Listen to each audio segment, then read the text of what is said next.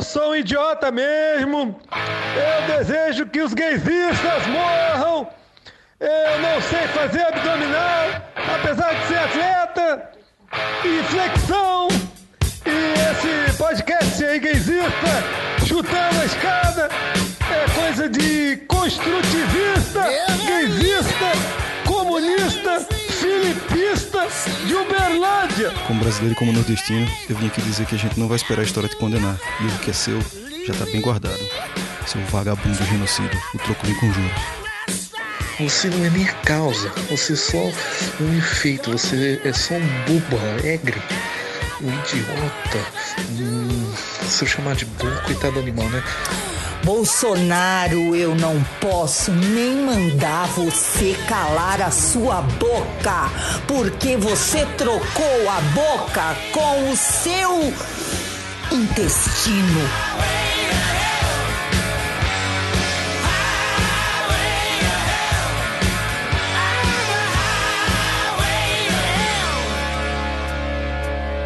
Eu quero chutar esse cara desse presidente imbecil, ignorante e irresponsável e toda a trupe que acompanha ele. Para de fazer disso um episódio sobre o seu cu, Bolsonaro. Isso não é você. Isso são as pessoas, isso são vidas. Então faz uma, uma gentileza para mim. Vá pros quintos dos infernos, bado do c... Bolsonaro é um imbecil, é o câncer nesse país. É a pior coisa que já aconteceu nesse território. Ainda, ainda dá jeito, mas a gente precisa se livrar dele agora. Você vai entrar pra história, Bolsonaro, como a maior merda que já aconteceu nesse país. Eu espero que isso aconteça rápido, porque nós vamos sobreviver a você, seu merda. Seu grande e gigantesco pedaço de merda.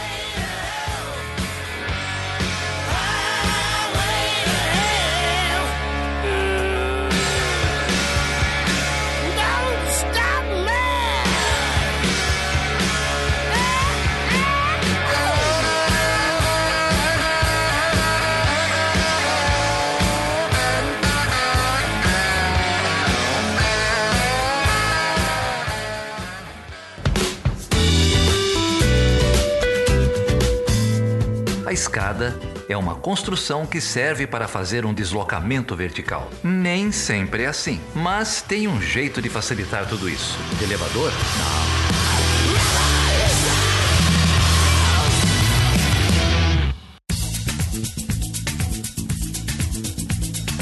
Seja bem-vindo e seja bem-vinda a mais uma edição do Chutando a Escada. O meu nome é Felipe Mendonça. E eu sou Geraldo Zaran.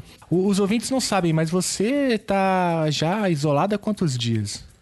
Você tá Cara, o mais meu do que a média nacional. Meu né? isolamento oficialmente começou na noite do dia 6 de março.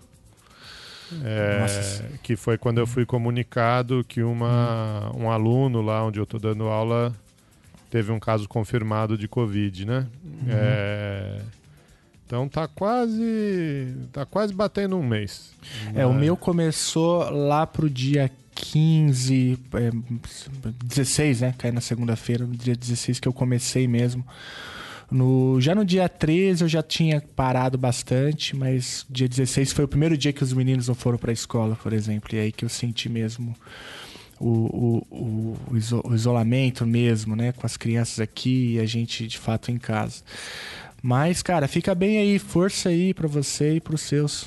É, pra você também aí. Sei que Uberlândia tem toda uma, uma situação aí, né? De Uhum. disponibilidade de leitos de UTI. Vocês atendem a, a região aí do Triângulo. A universidade também, né? Hospital universitário e tal. Tem um Aham. monte de pormenores difíceis da gente equacionar nessa, nessa época. É, Mas enfim, né? Cada semana, cada episódio do Chutando a Escada cada pronunciamento tosco do presidente e vamos que vamos. É isso aí. A gente reforça o que a gente sempre vem falando. Fica em casa. É, até parece que o presidente até deu uma no último discurso, né, dessa semana, ele deu uma flexibilizada comparado com aquele fatídico discurso do dia 24 de março. Mas enfim, escuta esse cara não. É, escutem aí os governadores, né? Até o ministro da Saúde está, enfim, bastante firme aí na necessidade do isolamento. Fique em casa e a gente vai sair dessa em breve, assim, eu espero. Ô Felipe, o que, que é esse negócio aí que você tocou no começo aí, cara? Cara, tinha uma galera com um nó aqui na garganta, cara, querendo mandar recados pro Bolsonaro. E aí a gente abriu microfones aí para apoiadores e apoiadoras chutando a escada e saiu isso aí, cara. Ê, Laia. Então, olha aí, ó. Se você quiser ser apoiador, apoiadora, você já sabe o que, que a gente faz no nosso tempo livre, né? Pessoal tira do peito mesmo e compartilha as dores. É... E também taças de vinho, rola algumas fotos desse tipo por lá e também muito acolhimento, né, em momentos de isolamento. Gente, vocês são demais. A gente tem a melhor rede de apoiadores e apoiadoras da podosfera brasileira, eu arrisco dizer. Mas Geraldo, é... e quem que a gente recebe aqui hoje, cara, para bater um papo com a gente? Cara, até fazer um, um prefácio aqui, né? É... os programas do Chutando a Escada, os episódios, na sua grande maioria, são gravados com alguma antecedência, né? Então tem, tem muita coisa que já estava pré-agendada, é, que é o caso dessa conversa, né? É, a conversa com o Tiago Rodrigues, professor lá da UF. É isso aí, o Tiago Rodrigues ele é professor do Programa de Pós-Graduação em Estudos Estratégicos da Defesa e da Segurança da Universidade Federal Fluminense. E ele vem aqui falar sobre o que, Geraldo? Cara, ele vem falar sobre a linha de pesquisa dele, é, que é narcotráfico, né, já há bastante tempo, é, com foco na, na, América Latina. E falamos também sobre militarização, né, que é um outro processo aí em andamento nos, nos países da região. E aí gente faz um, um voo panorâmico sobre os estudos sobre narcotráfico, como que eles evoluíram na área de relações internacionais, é, o problema né, da, do tráfico de drogas, da guerra às drogas, até chegar na, na militarização. É um papo bem amplo, bem bacana, acho que os ouvintes vão, vão gostar. É isso aí, Geraldo. É, e já que a gente está falando sobre esse tema, né? É, como você disse, o, o, o, programa foi gravado já tem alguns dias. É, mas essa semana eu queria destacar uma nota da ABED. A ABED é a Associação Brasileira de Estudos de Defesa. Certamente o Tiago tem envolvimento com a BED? Ah, já organizou encontros, já, já vi muito ele passando ali pela, pela BED, né? É. Então, eles publicaram. O, atual diretor, o atual, o atual, presidente é o Alcides Costa Vaz, lá da Universidade de Brasília. Aliás, já fica aqui o convite para o Alcides um dia aparecer por aqui. Eles, eles publicaram uma nota sobre o 31 de março é, e fizeram ali uma bonita defesa do Estado Democrático de Direito. É, e apontam ali na necessidade do, das Forças Armadas né, ficarem sob controle civil. Né, vou deixar a nota aí na íntegra para vocês. Então, parabéns, Abed, pela, pela coragem. No, no, momento né, onde a gente tem visto uma certa ódio aos militares por parte do governo federal. É estranho. É, outro dia eu tava conversando. Outro dia não, ontem estava conversando aqui com a, com a Carol, minha esposa. Essas notícias que tem saindo que do apoio ou do não apoio dos militares, ela estava confusa, né? Porque uhum. o, o Bolsonaro é, povoou toda, todo o Planalto com militares, mas esses caras estão fora da hierarquia das Forças Armadas, né? É, uhum. Então, é, tem essa expressão agora, militares do Planalto, né? É, mas que não necessariamente representam a visão das Forças Armadas, ou pelo menos de todas as, as forças, né? De todas as suas divisões. Então, é, ainda tem, tem alguma esperança aí, tanto nas organizações que trabalham com defesa é, fora do, do, do, governo, como, como até dentro do governo. Né? Uhum, exatamente. E ó, acabei de ver aqui rapidinho, o Tiago Rodrigues foi até 2018, ele foi o diretor de relações institucionais da BED. Então ele não está vinculado a essa diretoria, mas tem uma história aí dentro da, da associação, como você falou. Bom, eu queria agradecer todos os apoiadores e apoiadoras do Chutando a Escada. E se você quiser se tornar um apoiador, entre lá em www.chutandoescada.com.br barra apoio e também é, faça parte desse grupo aí que, enfim, acredita na divulgação científica na área de relações internacionais, como é o que a gente vai fazer hoje com o Tiago Rodrigues. E, e, se a gente está devendo alguma coisa para vocês, é, entrada no grupo do WhatsApp, pode, pode escrever, escreve no, no e-mail, no, no Twitter, a gente resolve isso aí rapidinho. Aqui é, é tudo caseiro, santo de casa não faz milagre. Mas a gente vai, vai devagarzinho, vai ajeitando.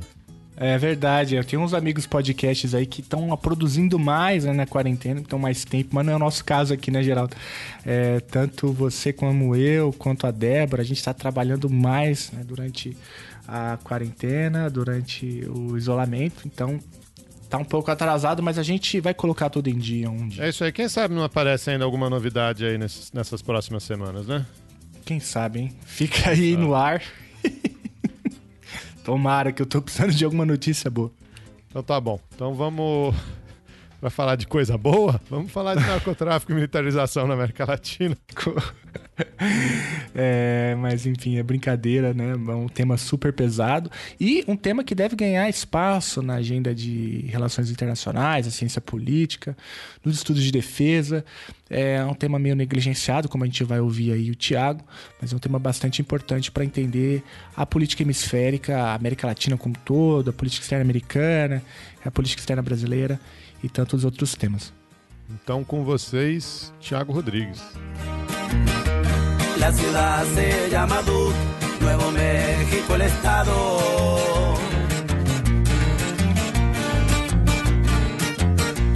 Entre la gente mafiosa su fama se ha propagado, causa de una nueva droga que los gringos han creado.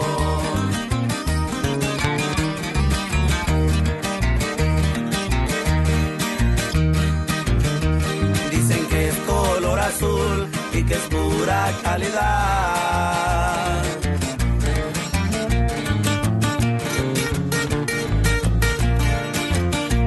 Esa droga poderosa que circula en la ciudad y los dueños de la plaza no la pudieron parar.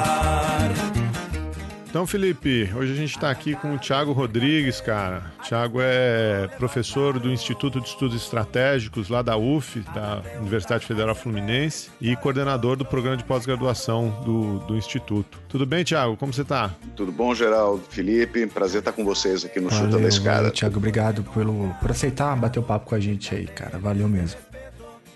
É isso aí. Então, Thiago tem uma, uma produção aí, já, já tá na UF há, há quanto tempo você tá por aí, Thiago? Eu estou há há 10 anos aqui é, na UF já. É, na, 10 anos de Niterói. Bom, você ajudou a estruturar o programa aí, né, de, de relações internacionais, não foi isso? Foi, quando eu cheguei aqui, é, em 2009, o havia um curso de graduação em Relações Internacionais, que era novo, que tinha aberto no ano anterior, e ainda vinculado ao, ao Departamento de Ciência Política. O Departamento de Ciência Política já tinha, estava criando então uma sub-área, que é essa de Estudos Estratégicos e Relações Internacionais, que acabou crescendo tanto que em 2012 ela se desdobrou num instituto à parte, uma faculdade independente dentro da universidade, que é esse Instituto de Estudos Estratégicos. Quando eu cheguei, havia eu e mais três professores só. Aí, então, hoje somos ao redor de 15, porque tem uns associados, etc., que são convidados, então, e uma graduação então já mais consolidada, e foi o primeiro programa nessa área de, de estudos estratégicos no Brasil, né? E agora tem alguns outros e que pertencem à mesma grande área da ciência política e relações internacionais. Então, perguntei porque a gente conhece a sua pesquisa na área de, de defesa e segurança, e acho que a UF e o Instituto é um, é um lugar muito estratégico, com perdão do trocadilho, né, para o tipo de discussão que você faz. Né? Aqui é, a gente começou essa conversa com um texto que você publicou recentemente sobre narcotráfico, militarização e democracia no Brasil, né? Acho que estar aí no Rio de Janeiro deve ser um- uma experiência bastante particular para discutir esses temas, né? Ah, sem dúvida, porque é, você vê, né, assim, esse- essa temática, ainda bem, hoje em dia, né, é, o tema narcotráfico, ele já não causa muita surpresa na, na área de relações internacionais, vai. mas quando eu comecei, assim, gente, né, nessa nossa geração, né, Geraldo, tal, a gente começou isso, bom, tá falando quase aí 20 anos, né, é, era praticamente inexistente no Brasil é, trabalhos é, na área de relações internacionais sobre narcotráfico, né, Quer dizer, quando havia algum trabalho no Brasil acadêmico, ele vinha é, um pouco da área do direito, algumas coisas da área da antropologia, tal, mas havia pouquíssima coisa né, na ciência política e RI nada. Né? Então, eu fui muito tempo uma espécie de nos eventos acadêmicos ou nas até mesmo na, na, nas discussões com os nossos colegas e mesmo quando eu cheguei aqui é, não havia ninguém que discutisse essa temática, né? Porque você acaba é uma, é uma temática que é, é vincula é, de uma forma inevitável é, várias dimensões que a, os estudos mais tradicionais de relações internacionais, estudos estratégicos separam, que é o campo internacional, do segurança pública, segurança nacional, segurança internacional, né? Geralmente a gente sabe que isso tudo fica meio fragmentado, né, em, em, gavetas diferentes, né. Agora, quando a gente vai estudar um tema como esse, narcotráfico, ele é transversal a todas essas, essas unidades, né. Então, não dá para você falar de narcotráfico sem falar de segurança pública, né, e ao mesmo tempo não dá para falar de narcotráfico isoladamente num país, né, é, ou só apenas numa cidade. Que é claro que você pode fazer trabalhos de caso específico e tal, mas ele, os trabalhos necessariamente te levam a olhar para conexões que vão além do, do, do, do território mais imediato. Né. Então, isso, isso por si só já é, obriga quem estuda é, narcotráfico e segurança, como eu me propus e venho estudando, já obriga você dar uma quebrada geral assim nas estruturas teóricas e metodológicas mais tradicionais, porque não dá para ficar né, preso nisso, não é por capricho teórico, é por necessidade mesmo, senão a gente não entende o que está rolando. Né? E por que, que você está dizendo isso, né? É porque o número de atores foge do, do padrão tradicional, desse, desse estado-centrismo do, das relações internacionais tradicionais? O, o, o, que que te leva a buscar esse, esse, esse novo, essas novas estruturas de, de, de entendimento? A primeira coisa é isso aí, né? Assim, a gente, ao lidar com, com uma questão como narcotráfico, quer dizer, a gente vai, assim, automaticamente lidar com uma miríade né, de agentes, né? Quer dizer, então, é, que são agentes diferentes, mas que têm conexões, que têm penetração uns nos outros, né? Então, você tem o Estado é uma figura, né, tanto na, no plano internacional, é, na, na, na, chamada guerra às drogas, por exemplo, ela projeta é, questões de segurança nacional e projeta o poder militar também, né? não de uma forma tradicional, mas é o poder militar vinculado ao Estado. Dentro dos Estados, né? e aí sim já toca muito diretamente no, no meu problema nos últimos anos, que é essa chamada militarização da segurança pública, que também é uma coisa que a gente pode conversar, porque é um termo que é complicado e ele parcialmente explica o problema, e às vezes confunde mais do que ajuda, é, mas aí tem o Estado metido, o Estado é só um dos atores, né? aí tem outros agentes, tem agentes que são os próprios grupos grupos narcotraficantes, que também são de tamanhos e naturezas diferentes. Né? Você tem aqueles que têm conexões interna internacionais, ou transnacionais, ou transterritoriais, né? ou, e aqueles que são apenas locais. Né? Você tem os grupos que têm mais características mafiosas, os que têm mais características locais, menos é, é, internacionalizados. Você tem aqueles que têm muito vínculo com o Estado, mesmo sendo paraestatais né? ou paramilitares, como é o caso das milícias aqui no Rio. Né? É, então você tem uma série de agentes aí, que são alguns bem antigos, como as máfias europeias, etc., ou asiáticas, que vão entrando no jogo, outros mais recentes, é, é uma coisa muito dinâmica, e que um, uma, uma, uma, dimensão apenas estatocêntrica não dá conta né, de, de, explicar. E, ao mesmo tempo, agencia uma série de medidas de segurança. Né? Então, é um tema de segurança, né? dentre outras questões, mas só para falar assim, é, segurança, segurança internacional, só que não é um tema de segurança tradicional. Né? Então, assim, é, tem que ter uma abordagem é, pelo menos é desafiadora para a gente estudar, é, e, e, foi um pouco que eu encontrei logo que eu comecei a estudar essa temática ainda, ainda na graduação. Eu fiz a minha iniciação científica sobre esse tema, e aí disso saiu o projeto de mestrado, e isso engrenou numa, numa, numa, numa dimensão que, que eu não esperava, né? Quer dizer, e, e, e é o meu tema de, de maior é, assim, frequência desde o final dos anos 90, aí, desde que eu, que eu comecei é, a Thiago, pesquisar, né? É, você falou aí muita coisa interessante, né? É, incluindo os vícios de origem da área de relações internacionais que por uma série de razões é, tende ali a olhar o Estado como um, um, ator central, unitário, né? Como você mencionou, e aí você deixa bem claro que é, não há como enfrentar de maneira adequada o teu objeto de estudo é, olhando, usando essa, essas caixinhas, né? Por outro lado, a gente tem. É, esse é um vício da, da teoria de relações internacionais, Mas a gente tem outras áreas do conhecimento que não, não, não reproduzem esse vício, né? Claro, tem seus próprios vícios, como a sociologia, a própria geografia, a, a parte, boa parte da ciência política é, e outras áreas, né? O próprio direito e tal. É, eu estou falando isso para te perguntar é, como que você, então, ao se deparar com um tema que é por natureza multi-interdisciplinar, como que você se referencia em outras áreas do conhecimento, né? É, dá para falar alguma coisa sobre isso? Claro, eu, eu assim, acabei é, entrando por uma, por uma via para tentar é, me encontrar, né, do ponto de vista metodológico tal, que foi também mudando ao longo do, do, dos anos, né.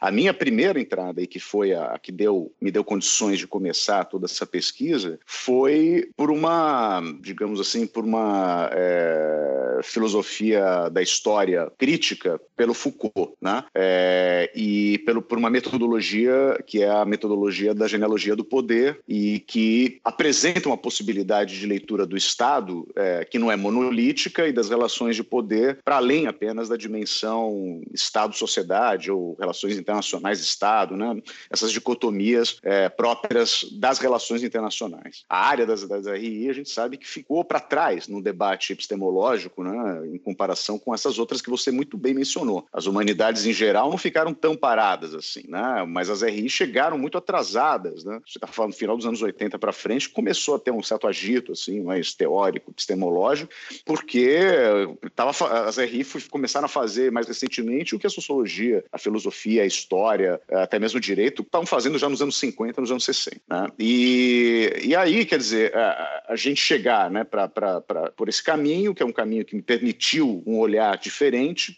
pelo menos um olhar que não fazia essa, essa distinção rígida entre o espaço doméstico e o espaço internacional e o que cruza né, o espaço doméstico para o internacional. Isso, para mim, era importante para poder estudar uma coisa que é, é um negócio ilícito. Né? Antes de mais nada, a gente não pode esquecer que narcotráfico é um, é um negócio né? que tem implicações e ramificações, ao mesmo tempo, emergências de vários fenômenos que são sociológicos, políticos, é, culturais, etc. Tem implicações em diversos campos. Mas a gente está falando de um, de um negócio ilícito que aparece recentemente, ou seja, há cerca de 100 anos, a partir de um processo que foi simultâneo internacional, de vários, que, que são a parte mais inicial da minha pesquisa se dedicou muito a fazer essa, reconstituir essa história da proibição das drogas e do narcotráfico como um, um problema sendo construído, né? E isso tudo foi me levando a achar caminhos que hoje em dia é, outros já não precisaram fazer, mas eu tive que fazer um pouco uma, um, um trabalho ao contrário, né? A minha dissertação de mestrado é quase como se fosse o um estudo de caso do que foi meu doutorado depois. Assim, foi, meio contrário. Assim. Meu doutorado é muito teórico sobre a questão da guerra, da política, fora do campo tradicional, para poder compreender uma, uma forma de conflito ou de segurança, o que implica questões de segurança com o narcotráfico. E, e depois eu, percebi, já quase terminando o doutorado, que eu estava fazendo o caminho é, é, reverso, sabe? É quase assim, constituindo um pensamento mais teórico, metodológico, para aquilo que eu tinha feito de uma forma mais histórica e política no, no, no começo da minha carreira. E isso acabou levando a, a eu desenvolver um, uma, uma, um esboço de uma, de uma, de uma metodologia né, que, que, eu, que eu cito, inclusive, nesse texto que o Geraldo lembrou, que eu publiquei recentemente lá pela Fundação Carolina da Espanha, que é algo que eu chamei é, de narcoanálise, né, que eu estou chamando de narcoanálise, que eu estou construindo ainda, né, que é, uma, é um experimento, né, é um experimento é, é, teórico né, para explicar, a, a, que tenta explicar formação dessa, desse, mercado do narcotráfico,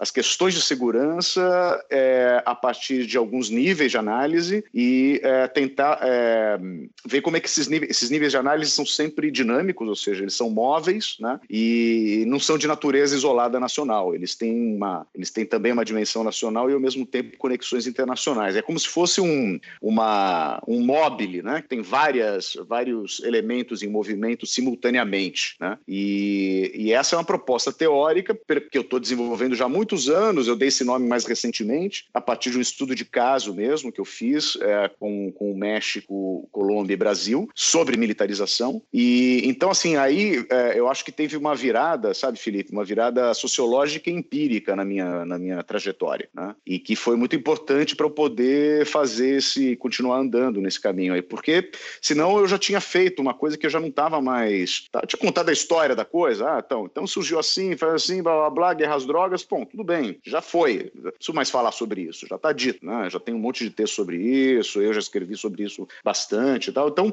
para dar esse passo além, eu acho que eu precisei é, é, me aproximar muito mais da sociologia é, mais contemporânea e da antropologia mais contemporânea também, que me abriram espaços é, e ferramentas né, para poder seguir nessa, nessa, nesse caminho, porque senão eu acho que eu tinha chegado já num, meio num beco sem saída. O... Tiago, é, antes da gente dar um, um, esse passo e falar de militarização, então, você mencionou aí é, algumas coisas, né? O, o, narcotráfico como um negócio, né? a constituição desse problema, é, a constituição desse problema é, internacionalmente, é um, a, é, a, própria Constituição é um fenômeno internacional, né, que se desenvolveu é, internacionalmente. E eu sei que, já, que essa história já foi contada, mas será que você não quer ressaltar aí alguns pontos desse processo histórico para o nosso ouvinte ter essa, essa noção, né? Como é que isso aí se, se desenvolveu? O que, que é que a gente está chamando de narcotráfico? Enfim, quem são os atores desse processo? Uma coisa mais... Claro, claro. É, assim, é, é importante sempre reconstituir, né, Geraldo, essa história. Quando eu disse que ela é recente, é porque 100 anos atrás não havia algo chamado narcotráfico, né? Essa expressão era desconhecida, ela não existia, né?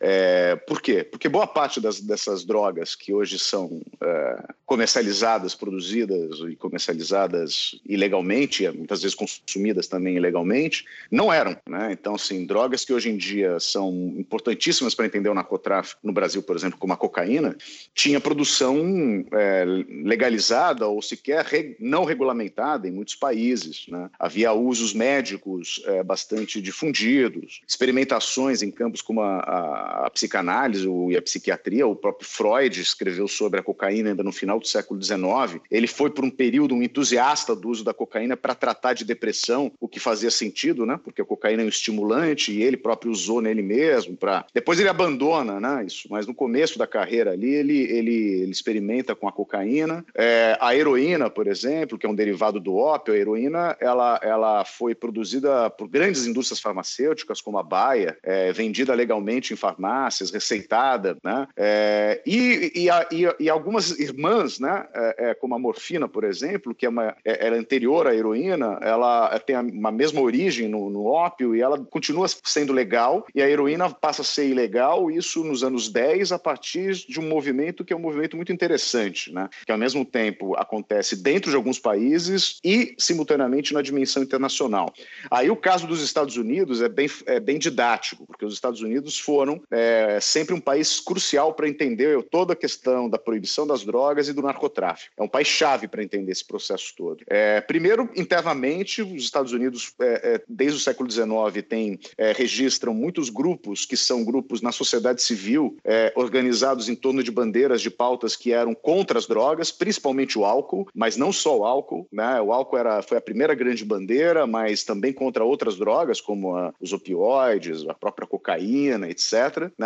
Esses grupos se constituíram em grupos de pressão, em lobbies, etc., que foram tendo repercussão no início do século XX até chegar à Lei Seca, que é de 1919, que foi uma grande vitória desses grupos, que foi a proibição em todos os Estados Unidos né, da produção, comercialização, importação, venda de álcool, né? É, e que foi uma lei que durou até 1933, né, de 20 a 33, e foi um grande fracasso é, para alcançar aquilo que ela se propunha, que era eliminar o hábito de consumir álcool. Né? Então, ela é sempre lembrada como um exemplo do efeito da, da proibição de qualquer droga. Né? Ela não elimina o mercado, mas ela leva o mercado para a ilegalidade e, junto com ela, os seus produtores e seus consumidores. Né? É, e, à medida que o álcool foi, re, foi relegalizado, outras drogas foram ilegalizadas, né? como a cocaína, a heroína, a maconha, né? e todas elas vinculadas, e aí sim que a dimensão social, é, é, das práticas sociais é muito importante, né? não só para uma demanda de grupos é, moralistas ou puritanos dos Estados Unidos, mas por uma associação que era puritanismo, racista, classista, né? porque essas drogas eram associadas a grupos étnicos. Né? Nos Estados Unidos, por exemplo, a maconha com os hispânicos, né? o álcool com, com os italianos e com os irlandeses, é, o, o, ópio com os chineses, né?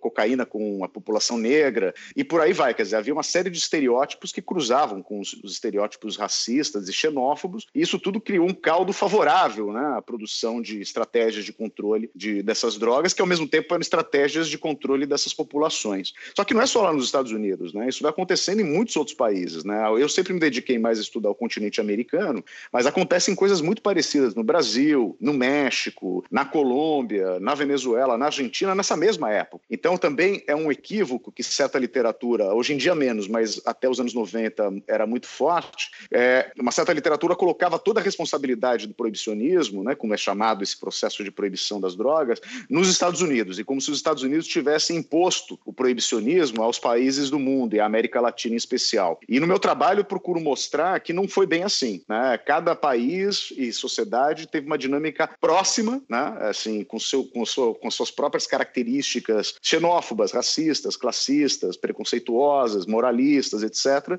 Os Estados Unidos não impuseram, os Estados Unidos não precisaram ensinar os brasileiros a serem racistas. Né? Os brasileiros já sabiam ser racistas muito bem e nem serem moralistas. Né? Então, assim, é, é claro que depois né, da Segunda Guerra Mundial, é, o mercado de drogas ilegal começa a crescer junto com a expansão global do capitalismo. Né? Então, não é à toa que isso chamado narcotráfico vira algo, um tema, a partir dos anos 60. Né? Porque até então era uma temática subsidiária, era uma temática de pouca importância dentro dos problemas mundiais. Né? Passa a ser um grande mercado a partir dos anos 60 e passa a ser um problema que é tratado tanto nos, em convenções internacionais quanto em leis domésticas a partir dos anos 60 e aí é uma explosão dessa, desse mercado que nós aqui na América Latina somos diretamente envolvidos com a entrada em cena da, da, da grande demanda por cocaína. Então você imagina uma droga que, é uma, que foi que tinha sido inventada, criada, sintetizada há mais de 100 anos, lá no início do século XIX, ela volta a, a, a ser procurada, ela volta à moda nos anos 70 num contexto especial, né, que era daquele da, da pós-crise do petróleo, de início do neoliberalismo, né, de um novo de uma, um novo impulso da economia, da economia é, é, financeira, né, o financista internacional. Não é à toa que é a droga de Wall Street, né, que a gente vê aí nos filmes todos que relatam, que mostram, né, o desde o próprio Wall Street, o antigo filme, até o lobo de Wall Street, né, como se cheira a cocaína, né, na, na, no mercado financeiro, porque é uma droga da hiperprodutividade, né, da sensação de poder, né, da sensação de, de capacidade de execução, né? Então as drogas elas têm, eh, eh, elas são buscadas por pessoas que têm né, interesses, quer dizer, o, o, o capitalismo, o, o, cara que está ali no mercado financeiro está interessado numa droga desse tipo, né? E aí a gente entrou no circuito porque essa, essa droga é uma droga que tem uma origem vegetal, que é a folha de coca e o, o, o, o ambiente, né, o ecossistema é, é, original da folha de coca é o altiplano andino. Né? Então, é uma planta que é dos Andes, basicamente. Então, isso acabou criando toda uma sistemática que envolveu na, a, os Andes e, por conseguinte, a América Latina, que foi se desdobrando até os dias de hoje, é, com o nosso país aqui entrando primeiro de uma forma subsidiária e hoje de uma forma mais contundente nesse mercado, e é, com os Estados Unidos avançando um passo a mais, além das pressões diplomáticas e tal, que é a tal chamada guerra às drogas, que na verdade é um, é, por um lado é uma expressão que foi usada pelo, pelo Richard Nixon quando ele era presidente dos Estados Unidos, ainda em 69, é, quando ele disse que era preciso é, lançar uma guerra contra as drogas, ele estava se referindo ao uso de, de, drogas nos Estados Unidos entre os hippies e também entre os ex-combatentes do Vietnã que voltavam é, usando tanto maconha, mas principalmente opiáceos, heroína, etc. Então aquilo era, era sentido como uma espécie de epidemia e todo esse discurso é, epidemiológico, né? As palavras eram sempre assim, né? Doença, degeneração, né? É, as palavras são sempre usadas no sentido da, da, da peste, né? No sentido da, da degradação. É, então, ela é usada pela primeira vez aí pelo Nixon e nos anos 80, durante o governo Reagan, ela vira propriamente uma tática de ação, que significa o financiamento, e aí a gente vai chegar próximo do tema da militarização, que é o financiamento de é, é, de um modelo específico de combate aos grupos narcotraficantes na América Latina, que os Estados Unidos ajudam a financiar. Aí sim ajuda a financiar com, com, com dinheiro, né, efetivamente, e com treinamento, apoio logístico, inteligência e outras coisas mais que a gente vê aí e que viraram temas de série do Netflix e outras coisas que a gente acompanha, né, porque ficou muito popular né, nos últimos anos é, desses, dessas grandes personagens, né, dessa, dessa, dessa fase inicial do narcotráfico como big business é, nos, anos, nos anos 80. Eu não sei se deu para dar uma resumida assim na coisa, mas é mais ou menos assim que uma coisa que não era um problema vira um problema e que se globaliza efetivamente como uma questão é, que não é só de segurança, é uma questão de saúde pública, é uma questão de segurança pública, de segurança internacional, etc. E que vão são problemas que vão sendo construídos e constituídos a partir dessa, dessa dinâmica.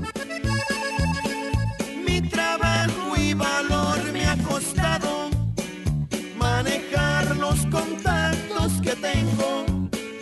Muchos quieren escalar mi altura. No más miro que se van cayendo. Han querido arañar mi corona. Los que intentan se han ido muriendo. Ô, Thiago, e na, na maneira como você organizou aí esse histórico, né? É a América Latina, ela, ela aparece com bastante destaque, né? É, é, um, é, um, é uma região, portanto, muito importante para o narcotráfico. É a região que, como você mencionou, é onde você concentra os seus estudos de caso. É, mas, é, a, além então dessa óbvia é, relação com a própria produção, dada aí as vantagens naturais aí da, da, da região, é, como, qual, quais são as outras especificidades da, da América Latina nisso tudo? É, é, porque, veja, a, é, é uma... É uma, é uma Trata-se de um mercado que é suprido pelos latino-americanos ou, ou, existem outros mercados? E, enfim, qual, qual, qual, qual que é nosso papel dentro desse mercado, né? Para além disso que você já mencionou. Olha, Felipe, a pergunta é muito interessante, acho que é fundamental. Né? Depende da droga que a gente está pensando. Né? Se a gente for falar da cocaína, a cocaína ela é 100% produção latino-americana. Né? Basicamente, ainda o maior produtor de cocaína do mundo ainda é a Colômbia. Né? Apesar de todo o plano Colômbia, a guerra contra as Farc, a, a fumegação dos campos com, com glifosato e toda a contaminação de pessoas, plantas, animais, rios, águas é, de subsolo, lençóis, lençóis freáticos, etc., continua sendo a maior produtora de folhas de coca e a maior produtora da, da, da cocaína já processada. Né? É, Para outras substâncias, não. Né? Exemplo, então, hoje em dia tem um mercado muito grande, mundial, é, para drogas sintéticas, né? que são drogas feitas não a partir de, um, de, uma, de uma origem vegetal, mas a partir de outros produtos químicos diretamente. Né? Então, são drogas de laboratório diretamente. Essas drogas, como, por exemplo, as anfetaminas, anfetaminas, metanfetaminas, etc., elas é, é, são produzidas é, parte na, na, América Latina, aí com um espalhamento maior, quer dizer, no México, principalmente na América Central, mas dentro dos Estados Unidos também, parte que vem da Europa, parte que vem da Ásia. Aí a, a, a, o gráfico fica muito mais complexo, né, porque não tem uma origem tão, tão clara e tão fácil de, de mapear. É, mas o, as condições pré-existentes são importantes, né? Claro, eu falei de uma apenas, quer dizer, uma questão ecológica, né? enfim, é, mas é, é, claro que não é só isso, né? Quer dizer, por exemplo, por que, que a Colômbia ficou, é, os, os, grupos colombianos assumiram a posição que assumiram desde o final dos anos 70 é, até meados dos anos 90? Porque a Colômbia tinha um, já um, um, um, algumas condições já havia na Colômbia para que ali os grupos estabelecidos pudessem entrar na fase mais rentável do negócio, que é a transformação da folha em pasta base e a pasta base em cocaína pura, o pó, né? que é o produto mais é, é, rentável e esse sim é traficado para depois ser é, vendido nos mercados de consumo. A Colômbia tinha é, é, grupos é, muito já organizados e com conexões internacionais para outros tipos de ilegalidade, como o tráfico de pedras preciosas, contrabando de produtos industrializados. Dentro do, da, da, da, da Colômbia, basta acompanhar a história desses traficantes que ficaram famosos, como Pablo Escobar, o Rodrigues Gacha. Eles já, eles já eram é, outras coisas. Né? O Pablo Escobar tinha já a sua gangue, fazia roubo de carro, tráfico de, de, de produtos, tinha conexões fora do país, no Equador, no Peru. Né? O, o Rodrigues Gacha também, também já tinha é, é, conexões com companhias aéreas para poder fazer a, a logística de distribuição, portos. Já tinha muita gente nas suas listas de, de pessoas a serem corrompidas, né? policiais, agentes alfandegários, juízes, assim por diante. Quer dizer, a, o, o, havia uma, condição prévia, né? e já havia um tráfico de maconha mais antigo que vinha de antes dos anos 60, dos anos 70 na costa do Atlântico. Isso tudo foi redimensionado e reaproveitado para ser ali a, a, o centro nevrálgico, digamos, dessa, dessa economia, né? que usava o resto da, regi da região, do, por exemplo, a primeira grande rota foi pelo Caribe, né? e é, essa rota do Caribe foi dificultada pelo governo Reagan né? no, no, nos anos 80, o que fez com que a rota via México fosse aberta. E o México, de, um, de, um, de uma conexão, de uma ponte é, é, é, controlada pelos colombianos que contratavam os, os serviços de, de, contrabando dos mexicanos, isso passou a partir dos anos 90 a uma mudança da, do centro gravitacional desse, desse mercado, porque foi uma época da destruição desses chamados grandes do, do, do, da Colômbia, né? A morte do Pablo Escobar, depois a prisão dos principais líderes do chamado cartel de Cali, por aí vai. Os grupos na Colômbia ficaram menores e mais pulverizados, e, uh, e, e na, em contrapartida, a gangorra virou no sentido de, de, de, facilitar ou de favorecer os grupos mexicanos. Né? Então, o México come...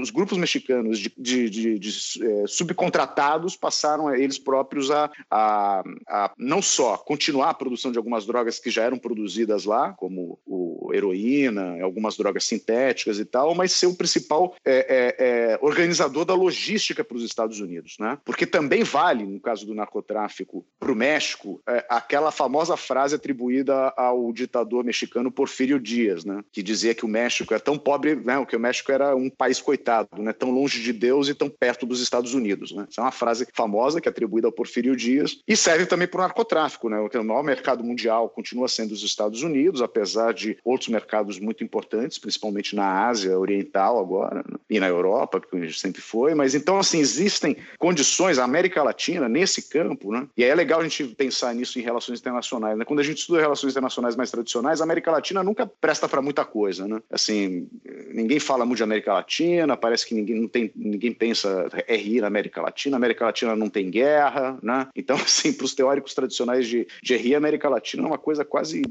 Não existe. Né? Agora, quando a gente muda de assunto e a gente vem para a questão do narcotráfico, não dá para falar de narcotráfico sem falar de América Latina. E então, assim, é um, é um campo, né? Assim, uma, um espaço de, de, de, de, de reflexão que é o, sobre a América Latina, que é muito importante e que é, é acabou sendo por conta de, é, é, da proximidade com os Estados Unidos, de características locais desses estados, né? Que tem a ver com uma série de coisas, né? Que é até difícil de resumir, quer dizer, os clientelismos anteriores, né? A, a dinâmica do, da política desses países, né? A existência prévia de muitas dinâmicas de corrupção que, que estão imbricadas na própria formação nacional, nossa, e quer dizer, uma série de elementos que tornam é, viável, né, digamos assim, a, a, a, a instalação dessa economia.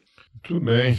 É... Tiago, você mencionou aí algumas vezes a, o tema da militarização, né? É... Numa delas você até disse que não sabe se ajuda ou se atrapalha. É... O que que, o que, que você está chamando de, de, militarização? Como é que, quando esse fenômeno começa? É, é diferente da guerra às drogas? É o mesmo processo? O que, que você tá, o que, que você tem visto aí? Olha, quando começa a se falar de militarização Isso tem tudo a ver com a guerra às drogas nos anos 80, né, que era justamente o, a pressão que foi feita pelo governo dos Estados Unidos para que é, os países-chave daquela época na questão do narcotráfico, e a gente está falando basicamente Colômbia, Peru, Bolívia e México, né, nessa ordem, é, destinassem né, as suas forças armadas para o combate aos grupos narcotraficantes. Né? Então, aí se começa a falar propriamente do que a literatura consagrou como o nome de militarização, né? ou seja, o emprego de forças armadas como forças antinarcotráfico, né? fazendo um desvio, portanto, das funções que são entendidas como as funções tradicionais das forças armadas, que são defender o país de ameaças externas, né? para funções que são tradicionalmente funções policiais, né? Ou seja, a repressão ao crime dentro do país. Né? Agora, por que, que eu digo que é um, uma, uma, um conceito que pode confundir a gente? Porque achar que o uso de militares em funções domésticas na América Latina foi inventada com a guerra às drogas Das é uma grandes. bobagem das grandes. Né? É, e é uma, uma, uma cegueira analítica imensa. Né? Basta conhecer um pouquinho de história da América Latina que a gente vê que, é, e fica bem claro, que não há nada nos nossos países que não tenha tido a participação dos militares. Né? Os processos de, de independência, os processos de formação nacional, a, a, a intervenção constante na política doméstica, ou seja, na política civil, né? quer seja por golpes de Estado assumindo diretamente o poder político, quer seja por a pressão constante, se aventando a ser, entre aspas, poder moderador, né? ou um poder de, de, de ordenamento interno. Quer dizer, isso é uma constante na América Latina. Né? Então, assim, é, a repressão a movimentos sociais é, é, internos, né? a, a, a dizimação de populações originárias, né? é, a ocupação de terras de populações originárias, a abertura de fronteiras agrícolas, entre aspas, né? para que, o, que o capital doméstico e internacional pudesse entrar. Quer dizer, a- a- o uso de militares na América Latina, apesar de algumas guerras que aconteceram desde o século XIX entre países, a verdade é que os militares na América Latina foram sempre muito mais usados para dentro dos seus países do que para fora. né? Então, de repente, dizer que foi a guerra às drogas que faz isso é uma bobagem que não ajuda. né? Então, interessa mais a gente ver o que que aconteceu nesse momento aí, que é dos anos 80 para os anos 90, em que o- há uma nova versão dessa intervenção, a gente pode dizer assim, que é justificada pelo combate ao narcotráfico. Quer dizer, a, a- a- a versão imediatamente anterior era a versão do combate ao comunismo. Né? É isso que vinha da Guerra Fria. Então, a intervenção doméstica é em nome da- das leis de segurança nacional, em nome da segurança hemisférica contra o comunismo. Imediatamente depois, a partir do final dos anos 80 e dos anos 90, a justificativa cresce nesses países que eu mencionei, é em nome do combate ao narcotráfico. Não é à toa que ah, os discursos de segurança vão fazer uma ligação, justamente nesse momento, entre aqueles grupos que eles combatiam durante a Guerra Fria, principalmente as guerrilhas de origem é, é, ideológica no comunismo, né, quer seja no, de, de inspiração cubana, quer seja de inspiração maoísta, né? quer dizer, é, elas todas passam a ser catalogadas como meros grupos narcotraficantes, então elas deixam de ser perigosas por serem comunistas e passam a ser perigosas por serem é, narcotraficantes. Isso eu estou falando das Forças Armadas Revolucionárias da Colômbia, o Sendero Luminoso é, é, no Peru e muitos outros exemplos aí pelo continente. Então, é, essa dimensão existiu de fato. Agora, não se trata de uma invenção né, é, da intervenção militar em segurança pública. Agora, essa é uma coisa. A outra questão, pensar que, vamos pensar aqui no Brasil. Além da intervenção militar constante na vida política nacional e em questões de segurança doméstica, que durante a ditadura ficaram mais evidentes, o Brasil tem um modelo de polícia, de polícia ostensiva que é um modelo militarizado. né? O Brasil não é o único país que, que segue esse modelo, é o modelo da gen- gendarmeria, né? quer dizer, o modelo como é o francês, o italiano, o chileno, quer dizer, alguns países que têm. O policiamento ostensivo é militar. Né? Poli- as polícias estaduais ostensivas são as polícias militares. O nosso modelo é um modelo que foi, a atual versão ainda é relacionada ao modelo estabelecido em 69 durante a ditadura pela Lei de Segurança Nacional, que estabeleceu um vínculo entre as polícias militares, né, a, a hierarquia, o modo de organização, etc., e um espelhamento de- dessas polícias no Exército. né. É, então, dizer que é preciso uma intervenção do Exército em segurança pública, como houve aqui no Rio, é uma intervenção direta, quer dizer, em 2018, o secretário de Segurança Pública Civil é removido, um general da Ativa vem de Brasília para entrar como secretário de Segurança excepcional no Rio de Janeiro. Isso é uma intervenção federal né, que mobiliza as Forças Armadas como líderes, pelo menos por um tempo, por um mandato, da segurança pública de um Estado, né, que era o do Rio de Janeiro. Mas, independente disso, que é um caso de, de militarização explícita de militares mesmo das Forças Armadas, o modelo de policiamento já é um modelo militarizado, não só porque a polícia é uma polícia de tipo militarizado, mas também porque ela tem, além da polícia normal, ela tem grupos específicos aqui no Rio de Janeiro, no, o famoso BOP, que é o Batalhão de Operações Especiais, que não só é de tipo militarizado, mas é de tipo grupo de elite, né? Então, ele se espelha em grupos como as SWATs americanas, né? Ou a, a, a, a polícia, a polícia de, de ação rápida, de resposta rápida alemã, né? Quer dizer, ela, ela é um, ela é um, o BOP ele é um grupo é, especialmente treinado para ações de incursão em território que é considerado inimigo, né? Para abrir terreno para a entrada da infantaria da PM. Ou seja, é uma lógica totalmente militarizada. Né? Então, eu acho que não precisa ter os militares da, do Exército, da Marinha e da Aeronáutica na rua para dizer que o modelo já é militarizado. Né? Só que agora no Brasil a gente tem tudo isso junto. Né? A gente tem os modelos de intervenção que combinam as polícias com uma pressão que não existia nos anos 80 e nos anos 90, mas que agora cresceu, uma pressão para que os militares entrem em questões de segurança pública. E isso é muito sério e que gera conflitos e polêmicas dentro das Forças Armadas. A gente vê o atual governo eh, federal está totalmente engajado nessa, nessa, nessa discussão, desde o do, do mandato do final, né, do, do, do, mandato anterior com Temer, quando foi criado um ministério, ou foi recriado o Ministério da Justiça como Justiça e Segurança Teve vida Pública. curta, né? Pois é, é, é inconstitucional esse ministério, né? porque a Constituição de 88 ela dá competência de segurança pública aos estados e não à União. Né? A gente não tem um Ministério do Interior, como tem a Argentina, por exemplo, a França. A gente não tem um Homeland Security. Né?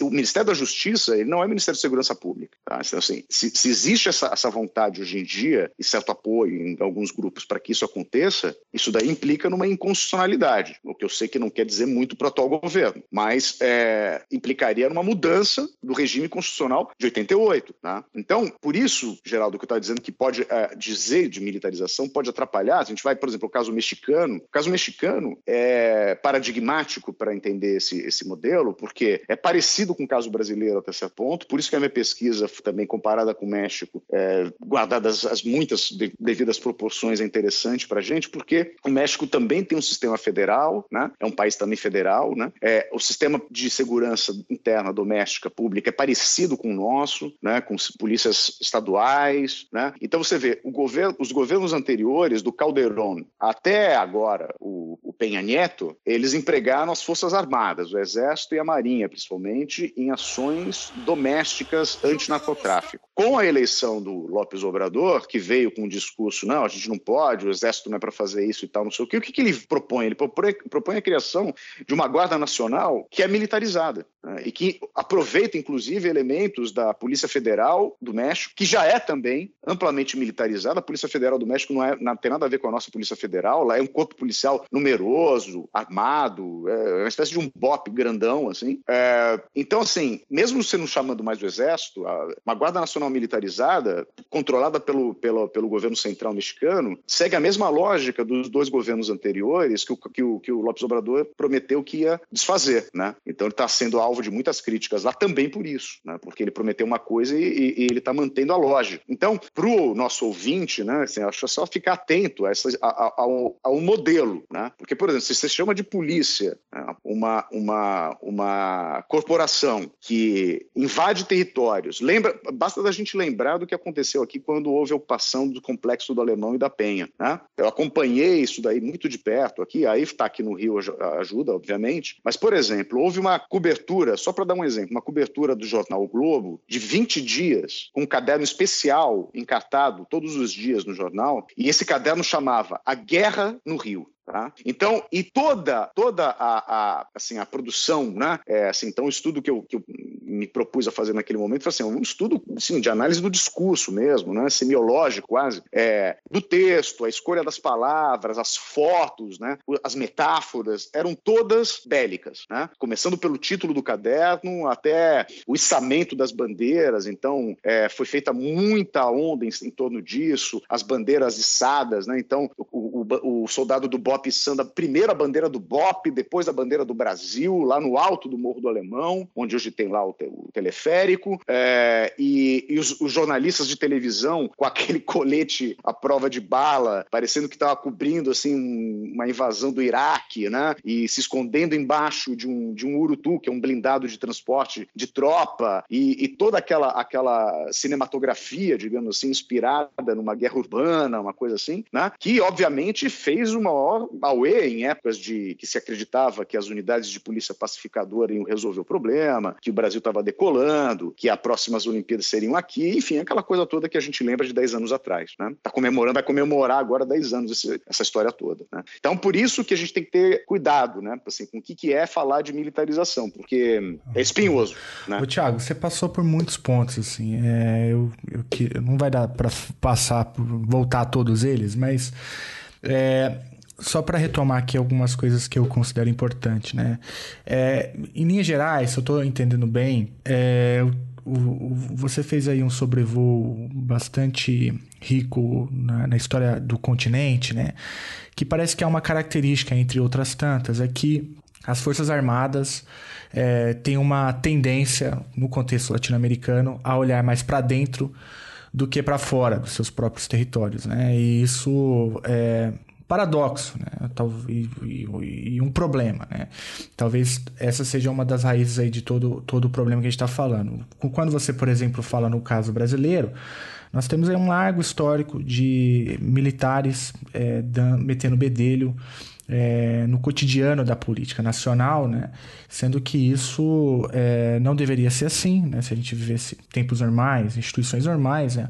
os militares deveriam olhar exclusivamente para as ameaças externas. Né? É, mas infelizmente não é esse o caso. Agora, você cita, por exemplo, outro caso, os outros casos, o caso mexicano, é, o caso colombiano também é um caso que se destaca bastante na tua fala, e claro, o caso brasileiro. E eu queria voltar então ao Rio de Janeiro, porque para depois a gente até, se der tempo, voltar para ver a efetividade, por exemplo, das medidas adotadas pelo México e pela Colômbia, em termos de contenção é, da violência, é, contenção do, do narcotráfico, assim por diante. Mas no caso do Rio de Janeiro, você estabeleceu aí é, um, também uma trajetória, né? Voltou 10 anos lá na, na, coisa das UPPs. É, todo mundo se lembra, né? Das UPPs, que a, era a grande novidade na segurança pública que ia resolver o problema do estado do Rio de Janeiro, né? É, foi feita toda uma propaganda por trás, eu me lembro bem disso. Você acompanhou aí de perto, né? Já já já estava aí em Niterói na época, né? É, depois a gente tem lá a, a coisa do complexo do alemão, da maré, né? E aí tem. E você cita rapidinho na tua fala a, a coisa dos grandes eventos esportivos que aconteceram na cidade do, de, cidade do Rio de Janeiro. E, e, e ali é, eu me lembro bem que naquele contexto havia ali a aprovação de algumas medidas, né, é, no contexto do governo Dilma, Dilma, se eu não me engano, é, que vai levar, por exemplo, à conhecida lei antiterror, né? É, e depois o tempo passa, a gente chega, é, tem um golpe em 2016, chega o Temer, e aí você tem a intervenção federal, e, e, mas vinha numa crescente, né? Na utilização da, da, da GLOs já vinha numa crescente, mas a gente tem ali, eu acho que um grande ápice, né? Com o Temer, é, e, e agora, claro, com o Bolsonaro todo cercado por militares, e, e isso que você falou. É, essa trajetória que eu, que eu tenho, entendi tá, tá certa, é, é porque, veja, a gente tem a tendência de colocar isso no contexto do Temer-Bolsonaro, né? Mas a pergunta, tentando formular, né, uma pergunta, é, é que é, uma, é uma, trajetória mais antiga, inclusive, com boa parte, uma boa parcela aí de culpa nos governos petistas, ou tá errado? Não, você acha que tem toda a razão. E isso é importante de ser dito, né? O, olha, havia um, vazio é, de regulamentação imenso desde a Constituição de 88, que eu mencionei agora há pouco. Porque a Constituição de 88, assim, havia um projeto nessa parte de segurança pública. Esse projeto era mudar a lógica que vinha do regime autoritário, né? Então fazer o desvínculo das PMs com o Exército. Só que, como a gente sabe, o, a nossa transição foi uma transição negociada, né? O, as Forças Armadas saíram poderosas e influentes do, do, do, do, regime. E elas fizeram pressão e lobby no governo Sarney para que é, esse desvínculo não fosse feito. Então, durante a Constituinte, houve uma luta de foices ali entre é, a proposição de, uma, de um desvínculo, que as PMs ficassem sob controle dos governadores civis eleitos e o Exército ficasse com as funções tradicionais de defesa da pátria, né? uma separação bem clara. E, por outro lado, havia pressão é, de alguns elementos-chave dentro ainda da, da, da, das Forças Armadas para que esse desvínculo não fosse feito. Bom, a solução encontrada naquele momento foi uma solução bem brasileira, ou seja, nenhuma coisa nem outra. Né? É, criar o tal do artigo 142, que é onde está a previsão de que, em caso de grave convulsão ou por convocação de qualquer um dos poderes constitucionais, é, as Forças Armadas podem ser utilizadas em missões de garantia da lei da ordem. E isso ficou. Pra, é, é, isso, artigo 142, tem duas linhas e meia. Ah, e ficou, então, para definir isso em lei ordinária posterior. E essa lei não veio por muito tempo. A primeira regulamentação disso foi no finalzinho ainda ali, no trecho final do segundo mandato do, do Fernando Henrique Cardoso, em 1999, com uma lei complementar, que é a de número 97, que estabeleceu algumas regras para definir o que seria isso. Quer dizer, se fosse chamado, né, como haveria. Mas já tinha acontecido nos anos 90, mesmo sem regulamentação. Em eleições aqui no Rio de Janeiro, né, as Forças Armadas foram convocadas para fazer segurança em determinados pontos da cidade, na visita é, do Papa João Paulo II. Eco 92 também, né? Na Eco 92, bem lembrado, né? É, houve a Operação Rio, que foi uma, uma missão importante na cidade, é, apoiada pelo, pelos, pelos, pelos militares. Enfim, mesmo sem regulamentação já tinha acontecido. Em 99 tem essa, essa primeira regulamentação, só que a partir do primeiro mandato do Lula, há um incremento dessas normas. Então, a partir de 2004, por exemplo, em 2004, a regulamentação do chamado poder de polícia das Forças Armadas na fronteira ou em águas territoriais. Ou seja, o que, que, era isso? Era regulamentando que o Exército e a, e a Marinha, nos rios internos, na água territorial e em, nas fronteiras secas, tinham poder de parar veículos, revistar pessoas e dar voz de prisão, coisa que não havia isso. Isso era competência policial. Tá? Então, já, já houve essa, essa delimitação já em, em nome de combater os tráficos, tráfico de armas, de drogas, contrabando, né? tráfico de pessoas também. Isso foi o governo Lula. Né? Depois, logo na sequência, a, lei, a aprovação da lei do abate. O que é a lei do abate? A possibilidade de que a Força Aérea, identificando que uma aeronave entrou ilegalmente no espaço aéreo brasileiro, comunique o presidente e o presidente dê a ordem de derrubar essa aeronave, depois de uma série de procedimentos de aviso à, à aeronave. Esse tipo de, de, lei já tem há muitos anos é, em países como Peru, como a Colômbia, etc., mas não havia no Brasil. Também foi no final do primeiro mandato do Lula. Aí, a, a lei mais completa, muito mais completa, e que, e que deu a versão atual da GLO, é de agosto de 2010, no apagar das luzes do, do governo Lula. Ele assina uma outra lei complementar, que é a 136, e é baseada nessa lei que o então governador Sérgio Cabral, está preso hoje, deu, é, é, pediu ajuda federal para apoiar a invasão do complexo do Alemão, que acabou virando a, a, ocupação do Alemão e da Penha. No início não estava previsto a Penha, só o Alemão, mas aí eles aproveitaram e fizeram as duas coisas, que é uma vizinha da outra. É, é, então, na verdade, a, a, as normas que estão em vigor hoje, né, elas foram basicamente esboçadas ali no final do Fernando Henrique e dos governos Lula e depois a lei terror no governo Dilma, né, é, com a justificativa do combate ao narcotráfico, etc., combate aos tráficos transfronteiriços e depois a, a, segurança é, é para os mega eventos. Né? Então, é muito interessante a gente ver, quer dizer, que os governos da onda progressista, isso não é exclusivo do Brasil, Brasil, a gente teve coisas parecidas em outros países, né? Durante os governos dos Kirchner também houve coisas parecidas na Argentina. Eu acabei de mencionar para vocês aqui o Lopes Obrador no México atual, né? A gente pode ver que, por exemplo, a, a política de drogas é, do Evo Morales durante os seus mandatos presidenciais foi uma política extremamente repressiva. O lema da política do, do, do Evo Morales era coca sim, cocaína não. Quer dizer, então ele tinha um compromisso com a sua base eleitoral e, e, e pessoal, né, que eram os cocaleiros, mas é, para usos outros usos da folha de coca que não a cocaína. A política é, antidrogas do, gover do, do, do, do governo Chávez, né, é, apesar do Chávez ter expulsado a agência antidrogas americana do país, o que o governo Chávez fez foi militarizar o combate ao narcotráfico na Venezuela, de tal maneira que hoje em dia o principal grupo que faz tráfico de drogas na Venezuela são os militares. Né. Então, a gente tem. É, é, é complicada a história, porque aí a gente vê, bom, é, a entrada em cena, né? Aí você fala os efeitos disso, né? Os efeitos são efeitos que, na minha opinião, e pela, e pela pesquisa de anos que eu fiz, e fiz pesquisa inclusive para o Ministério da Defesa, então, minha gente, pessoal que está me ouvindo agora, é, tudo que eu estou dizendo isso para vocês está escrito em texto, texto acadêmico científico,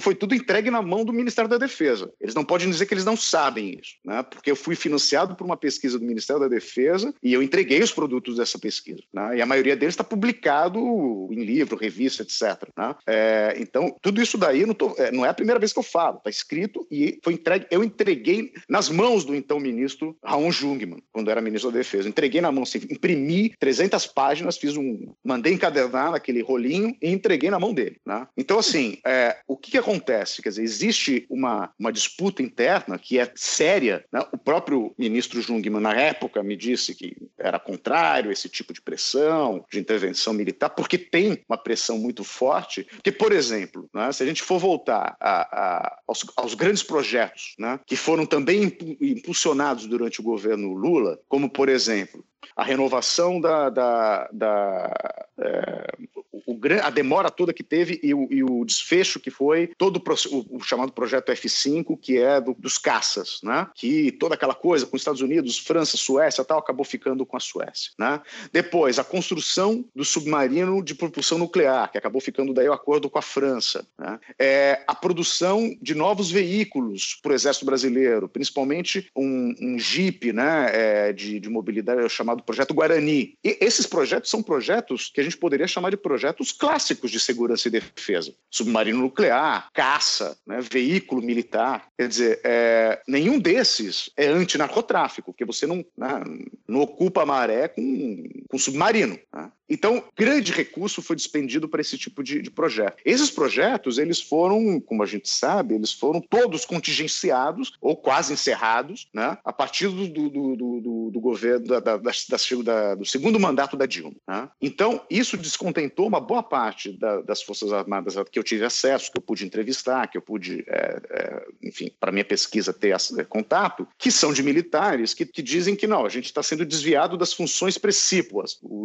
o jargão é esse. Função precípua é tradicional, defesa, defesa da pátria. Né? E, por outro lado, existem militares que acreditam né, na, na, maior relevância social, política, etc., de uma presença em segurança pública. O que eu estou querendo dizer, em, em, em, suma, é que esse não é um problema resolvido e nem é homogênea a opinião dentro das Forças Armadas. Né? É, o que eu acho positivo, porque há brecha para um, uma entrada aí, né, de uma argumentação. Por quê? Argumentação comparativa. O que aconteceu com o México, por exemplo? Eu vou falar só do México México para a gente não se estender muito. As Forças Armadas Mexicanas, hoje em dia, elas viraram uma espécie de um BOP ampliado. O México não tem um submarino, a Marinha do México não tem nenhum submarino. Os únicos navios que a, que a, que a Marinha do México tem são fragatas pequenas, navios patrulha, que podem fazer navegação, navegação apenas costeira, não são navios de águas profundas, como a Marinha brasileira gosta sempre de dizer que tem, que é uma marinha de águas azuis, né? de poder navegar no mar aberto, oceano. Né?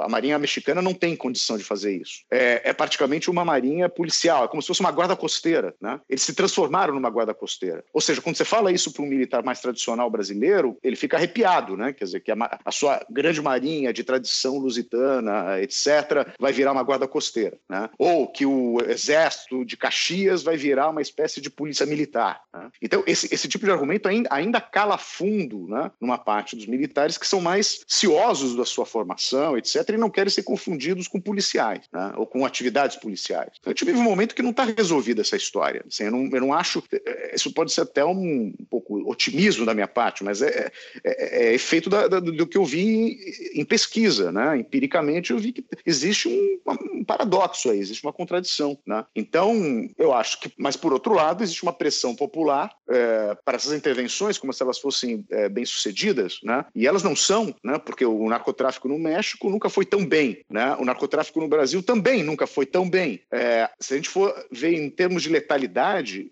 a, a comparação, os últimos dados que a gente tem dos levantamentos sobre letalidade, é, homicídios no, no mundo, o Brasil supera, por pouco, mas supera o México. O Brasil, os dados do ano retrasado, que são os disponíveis de 18, o Brasil já assim, são mais ou menos 32 mortos por 100 mil habitantes, enquanto o México está em 29. Então, o México, que é tema de série do narcotráfico, mil documentários, parece que é um bang-bang o tempo inteiro, morre menos gente proporcionalmente no México do que no Brasil. Né? É assassinado, isso é taxa de homicídio. É a famosa, como se diz no sertão, morte matada, né? não é morte morrida. Então, é, a gente tem que ficar atentos a isso, porque há uma. uma, uma é, é igual campanha eleitoral para presidente da República, ficar falando de segurança pública, as pessoas achando que eu vou votar no, no candidato tal, porque esse candidato tal vai melhorar a segurança pública. Isso não é competência do, do governo federal. Isso tem que ser discutido pelo candidato ao governo do Estado, e não ao governo da presidência, né? ao, ao, ao governo da União. Então, você vê, a própria cidadania brasileira é completamente desinformada até sobre quem tem competência sobre o quê. Né? E existe essa mística de que os militares, por serem é,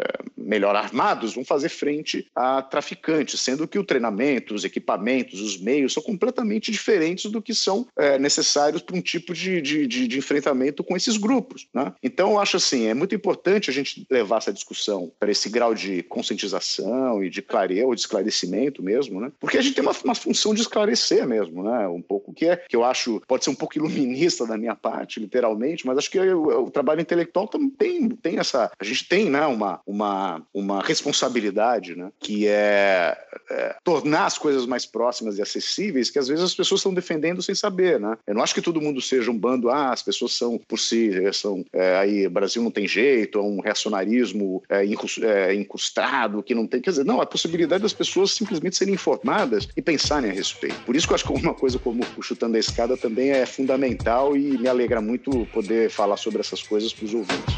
Mesmo estando ausente, haverá sempre quem critique. Cerveja, uísque, um trago, um risquinho dos manifestos maléficos. O homem é o próprio fim. A química é o demo e quer então nos destruir. Vários da função, só sangue bom que viciaram. O Brooklyn é o canão, tem branca pura em Santo Amaro. Muitos que estão com pensamento ao contrário. Quem não se aposentou só se tá preso ou é finado. Alguns pedindo nos faróis, desnorteados. Tem química na fita, contamina os brasileiros. Criança de seis anos com um cigarro nos dedos, só no descabelo. Como disse o sem cabelo, eu creio. É que o poder quer atitude e respeito. Mas observe os pretos sendo tirado no Brasil inteiro. Então prefiro sim um fininho do que me diz do que a pedra no cachimbo e o pau no nariz. Afinal é tipo assim, pretendo usufruir. Já vi vários lutarem contra o vício e conseguir. Basta saber esperar, ligeiro e não vacilar. Na moralina toda estrela sei que há de brilhar. Por quê?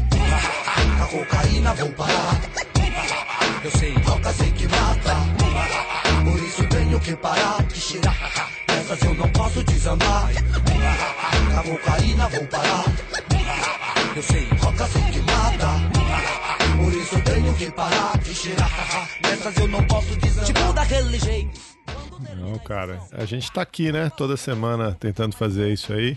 Você tá pedindo demais para as pessoas lerem a Constituição, entender que segurança pública é do governo estadual, não do federal. É, é, é, difícil. Mas vamos lá, vamos devagar que, que uma hora a gente chega lá.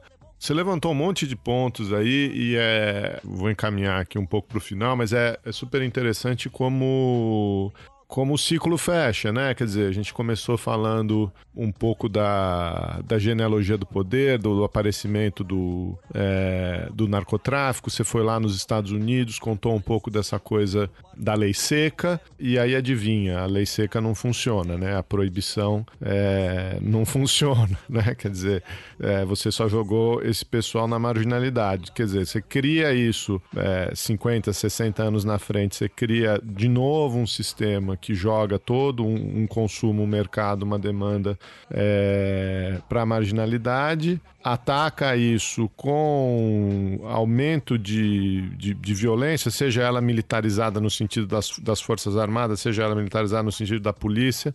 É, de novo, não funciona e a gente tem evidência aí já é, mais do que bem estabelecida de que é, o aumento da, da, dessa, dessa militarização não funciona. Essa militarização, em parte, esse processo explica aquilo que você estava falando no começo, né? Que não dá para olhar de uma abordagem estadocêntrica. Por quê? Porque dentro do Estado você tem um monte de atores brigando por posição, né? É, atores procurando se, se redefinir no fim, depois do fim da Guerra Fria, atores procurando se redefinir. E é, e é muito curioso, porque a gente não vai ter tempo de explorar isso aqui, mas do mesmo jeito que o narcotráfico aparece como ameaça aqui na, no, no continente, o terrorismo aparece como uma ameaça global para redefinir a atuação dessas forças armadas, e depois você tem a conjunção dos dois, né? É, quando você vai falar de GLO, etc. É, então tá tudo tá tudo interligado. Um, um tipo de processo que claramente não, o processo em andamento não dá resposta, né? Porque ele, ele se perpetua e, e, e, e, num certo sentido, essa crise às vezes é projeto, é perpetuação é o próprio projeto. Então, eu acho que a, a, conversa toda ela tá, tá conectada, né? Dá, dá para o ouvinte seguir bem aí esse, esse fenômeno que você está descrevendo. É, eu, se pudesse, ia encaminhar para o fim aqui com uma pergunta diferente, né? Quer dizer, a gente está falando desse processo aí já há décadas, olhando por essa dinâmica um pouco sem solução, mas às vezes a realidade é, derruba a, a teoria, né? E a gente tem visto aí é, é, iniciativas de, é, por, de descriminalização, né? seja descriminalização com fins terapêuticos, seja discriminação é, para uso recreativo. É, exemplos já existem há, há, bastante tempo na Europa, é, aqui no continente o Uruguai é um, é um exemplo, alguns estados nos, nos Estados Unidos, enfim, Canadá. Você acha que tem algum alguma coisa aí, Thiago? Tem algum. A gente pode estar tá assistindo uma, uma, uma mudança é, dessa estrutura de poder pelas margens? O que, que, como é que você vê o, o, narcotráfico não vai ser derrotado. Ele, ele foi um problema construído. Ele não vai ser derrotado por uma estratégia de militarização. Será que ele pode ser derrotado no, no âmbito social, vamos dizer assim, ou o problema desconstruído no, no âmbito social? Olha, essa bom, a pergunta é de um bilhão de dólares, né? Porque assim, eu a gente tem que ver, a, o seu, a sua lembrança do terrorismo é interessante só para a gente lembrar uma coisa, é algo que também eu sempre digo, né? O, isso vale para a chamada guerra contra o terror também. É, a, a, chamada guerra contra o narcotráfico, guerra contra as drogas, ela é um fracasso muito exitoso. Né? E o êxito dela se dá justamente na medida em que ela fracassa o tempo inteiro. E a, e o, a solução que é, é pleiteada para contornar o fracasso é mais do mesmo. É como querer apagar uma fogueira com jogando gasolina. Né? É, agora, por que, que se faz isso? Pessoas, os, formuladores de política, os policymakers são imbecis? Não, eles não são imbecis. Né? Quer dizer, a, como, é que ela fracassa? Como é que ela é, é bem sucedida fracassando? Né? É, do mesmo jeito que não se acaba com o terrorismo com invadindo o Iraque ou invadindo o Afeganistão ou torturando pessoas em, em Guantánamo, é, a guerra contra o terror, como a gente sabe, habilitou né, uma série de instrumentos, uma série de táticas, uma série de dispositivos de controle de todos nós. Né? Então, ela é um sucesso em termos de governo das pessoas, das condutas, de controle, etc. O narcotráfico, a guerra contra o narcotráfico, também é. Basta ver, por exemplo, que desde a lei, é, a nova lei sobre drogas brasileira de 2006, governo Lula também. A partir daí, o Brasil começou a ter um processo de superencarceramento. Né? A partir de 2010, o Brasil já foi considerado um país com superencarceramento e hoje é a terceira maior população carcerária do mundo, depois da China e dos Estados Unidos. A maioria das pessoas que está lá, os homens são cerca de 30% dos homens, os últimos dados disponíveis são meio desatualizados, 2016, por aí, então deve ser mais hoje em dia, mas dizer que 30% dos homens estão presos por conta de tráfico de drogas. E das mulheres, bate os 70 quase por cento das mulheres presas.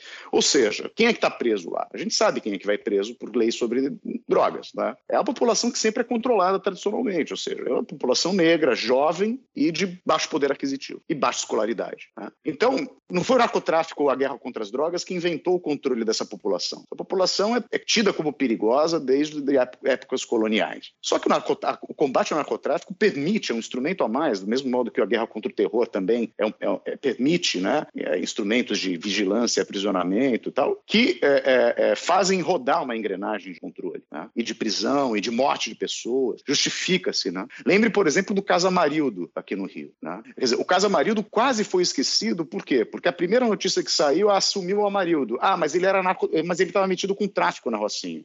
Já estava quase todo mundo então deixando, ah, é mais um traficante que some. E aí não deixaram a, a, a, história não apagou porque disseram não, ele não era traficante, ele era um pedreiro, tal, não sei o quê. Então parece que o fato dele não ser traficante humanizou essa pessoa. Do mesmo modo, obviamente, né, pelo reverso, que ser narcotraficante desumanizaria o, o Amarildo. E se ele fosse narcotraficante, desumanizado, ele estaria então, portanto, como uma figura descartável. Né? É por isso que aquele conceito do Achille Mbembe, que está muito em voga hoje em dia, que é a necropolítica, ou seja, a política que provoca a morte, é totalmente aplicável ao caso do, do, da guerra às drogas. Né? É a morte mesmo dessas pessoas, simbólica ou física. Então, eu, a, a minha visão, e aí aplicando um pouco esse conceito de narcoanálise que eu estou desenvolvendo, é o seguinte: no caso da maconha, eu não sou, eu não, eu não acho que, assim, que eu, eu não sou otimista com relação à questão da descriminalização, né? Porque, assim, como mercado, ou seja, a maconha, ela passa por um processo de aceitação social que vai, é, é, é, ao longo de décadas, sendo ampliado. Essa aceitação social logo se conecta, então, com uma força política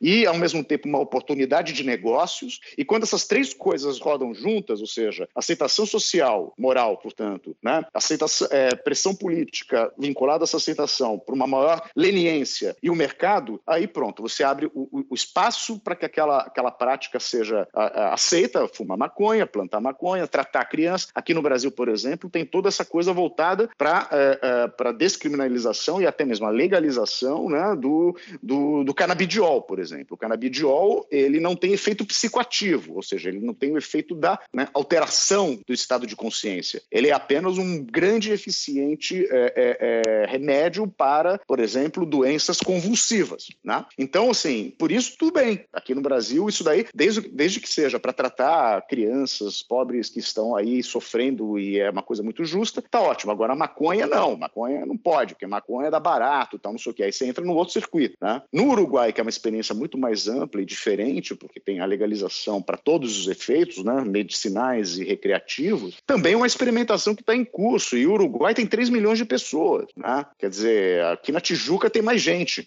Né? Então não dá para fazer o Uruguai ser um exemplo né, é, é, imediatamente é, exportável. E, e os próprios elaboradores dessa política é, sobre maconha no Uruguai falam todo, falam todo momento que, que a experiência uruguaia não é, é, for export, né? Quer dizer, ela tem que ser, ela é uruguaia e está sendo testada e questionada e tal. E ao mesmo tempo tem um monte de drogas novas que aparecem no mercado que são ilegais. Então o cara que trafica maconha, se legalizar maconha, e hoje em dia a, a, o mais bacana é o Michael Douglas, o MD, né? então tudo bem, eu vou traficar o Michael Douglas. Né? Então, assim, a, a história do, do narcotráfico ela tem a ver com a proibição de produtos que são desejados então a dinâmica pode fazer com que um desses produtos ou mais entre na, de volta no campo da legalidade, enquanto outros movimentam o campo da ilegalidade. E são tantos os interesses né, econômicos, políticos, é, é de controle social, etc., que estão intrincados, que eu não vejo uma, uma, é, um, uma é, desamarração dessa teia né, que seja muito fácil. Não é possível, não quer dizer que não seja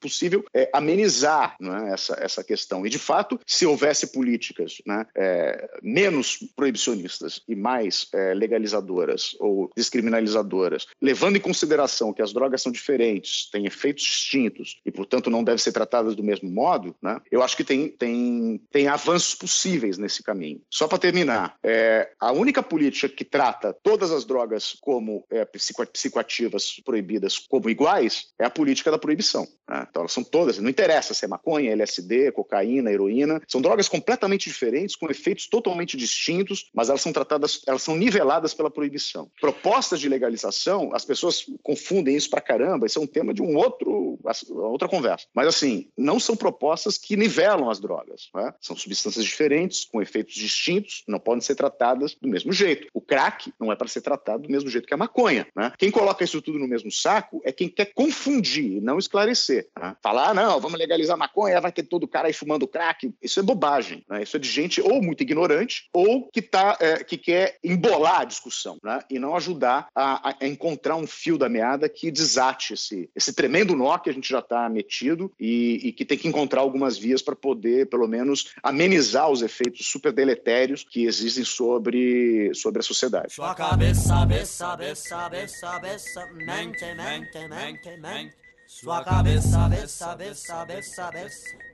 mente, mente, mente. Você não sabe o que faz, não mede consequências. Condição pior, quer provar sua inocência. Vive neste mundo deste vício doentio entre armas e drogas. Cava na sua própria cova.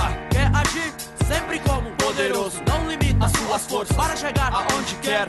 Seus pais sempre dando conselhos, mas não adianta, você vive um pesadelo. Cercado por vários tipos que se julgam ser seus camaradas.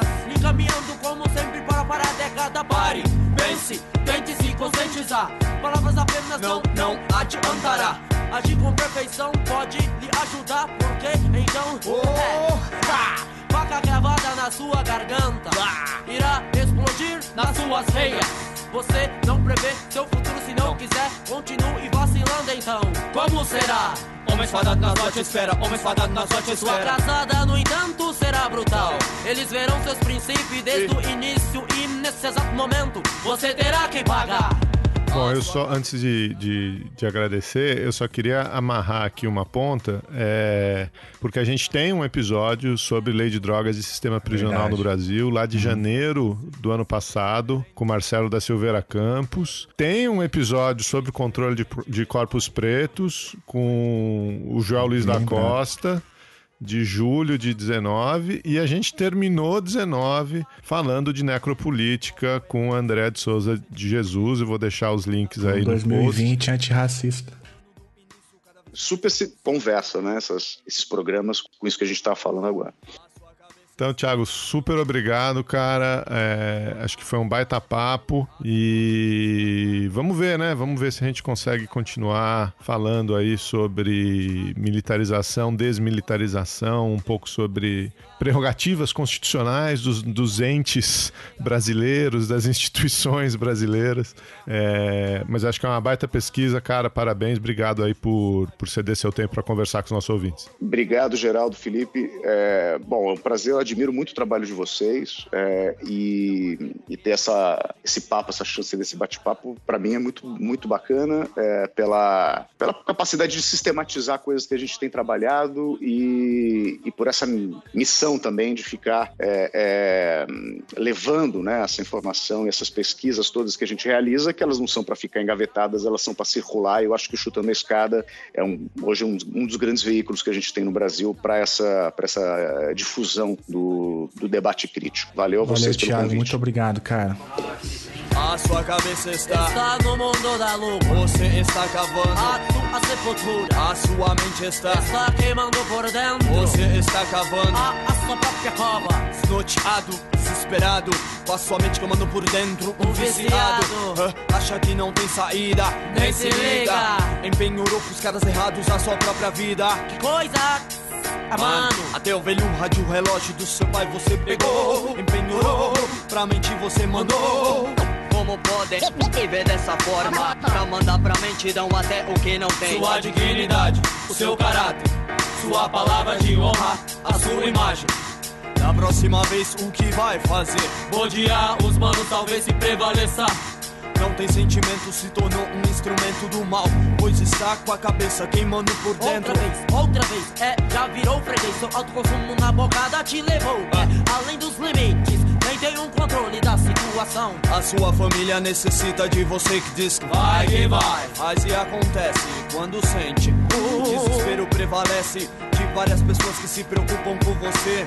Queima, queima a sua mente, a sua imagem perante a sociedade.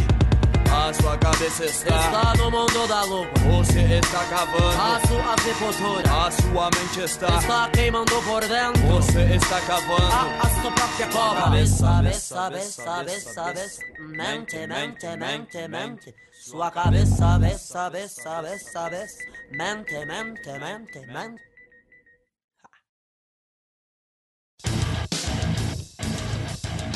Você acabou de ouvir mais um episódio do Chutando a Escada. Para apoiar, acesse chutandoaescada.com.br barra apoio.